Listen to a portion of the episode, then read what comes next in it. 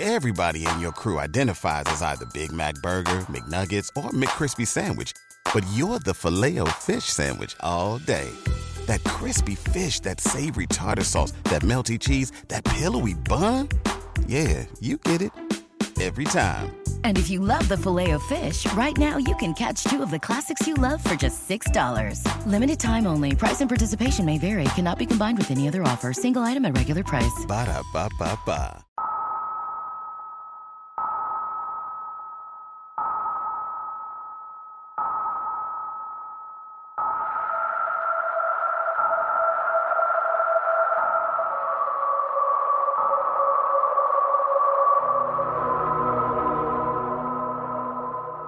Bienvenidos, bienvenidas. Pasad y sentaos en esta vuestra casa y disponeos a escuchar las historias que hoy contaremos.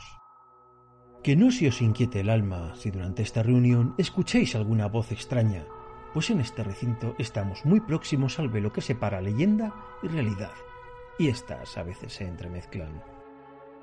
Intentad, por eso, guardar silencio tanto como sea posible, no queremos inquietar a las leyendas más allá de lo imprescindible.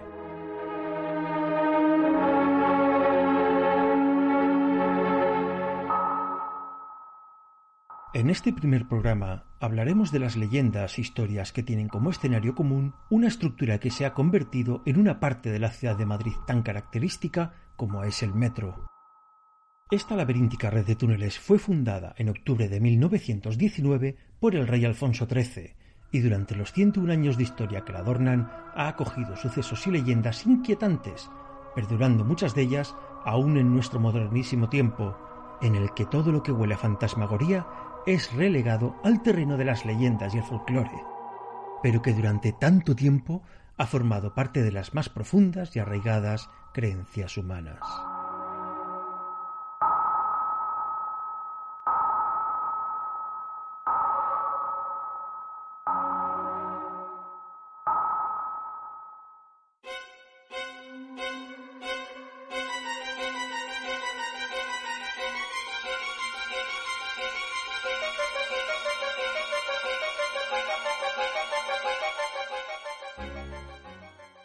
La primera de las historias ocurre en el centro de la ciudad y es conocida como la suicida de Sol.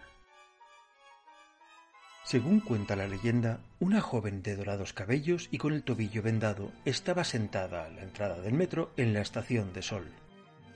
La muchacha pidió ayuda a un hombre que por allí pasaba para poder bajar las escaleras, a lo que éste accedió y acompañó a la joven hasta el mismo andén. Cuando llegó el tren, ambos subieron al mismo vagón en el que iban extrañamente solos, y ambos siguieron su viaje hasta algunas paradas más adelante. Entonces fue cuando la joven, ante el asombro y el terror de su compañero de viaje, al salir del vagón, se tiró a las vías cuando el tren se ponía en marcha de nuevo. Al tiempo que gritaba como advertencia, el hombre tiró de la palanca del freno de emergencia y seguidamente corrió a auxiliar a la joven. Sin embargo, al bajar las vías, no había ni rastro de ella. Durante largo rato buscaron, tanto los empleados del metro como nuestro protagonista, a la muchacha, a la supuesta suicida, por las vías, llegando a la siguiente estación incluso, mirando debajo del tren, sin lograr encontrar el menor rastro de la joven. Debido a la parada del servicio para permitir las labores de búsqueda, la policía se personó en la estación declarando los empleados del metro y los viajeros que estaban allí que ellos no habían llegado a ver a la joven y que reaccionaron ante los gritos del viajero que había accionado el freno de emergencia. ¿Era real la joven? ¿O era tan solo el delirio de nuestro protagonista? ¿Quién era? ¿Y el hombre que la ayudó?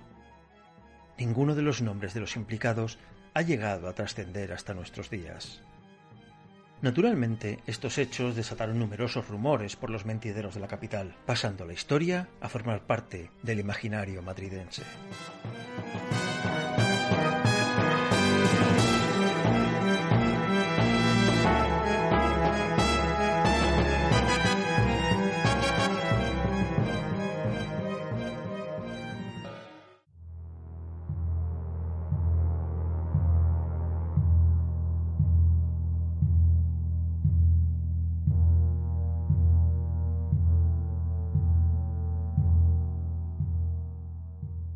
La siguiente historia nos trasladará a todo lo largo de la línea 5 que cruza Madrid de este a oeste y tiene como título El tren maldito.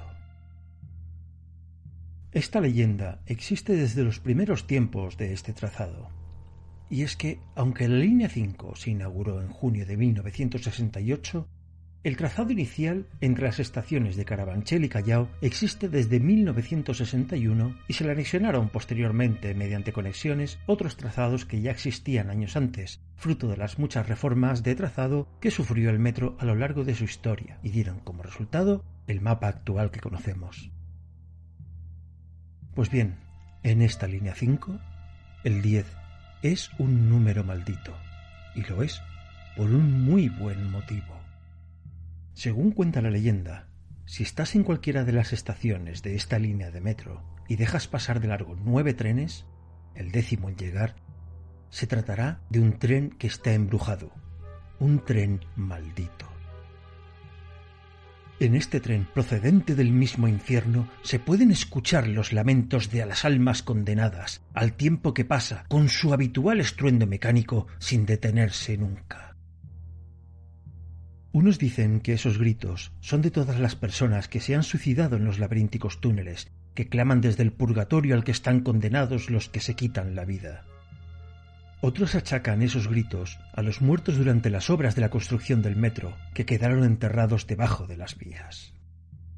Hay quien dice que los gritos son los de los cuerpos hallados en las obras que dieron forma al trazado y las estaciones del metro, y que formaban parte de enterramientos pretéritos tanto conocidos como secretos. Al final, lo único que está claro es que los vivos no sabremos nunca a ciencia cierta de quién son esos gritos.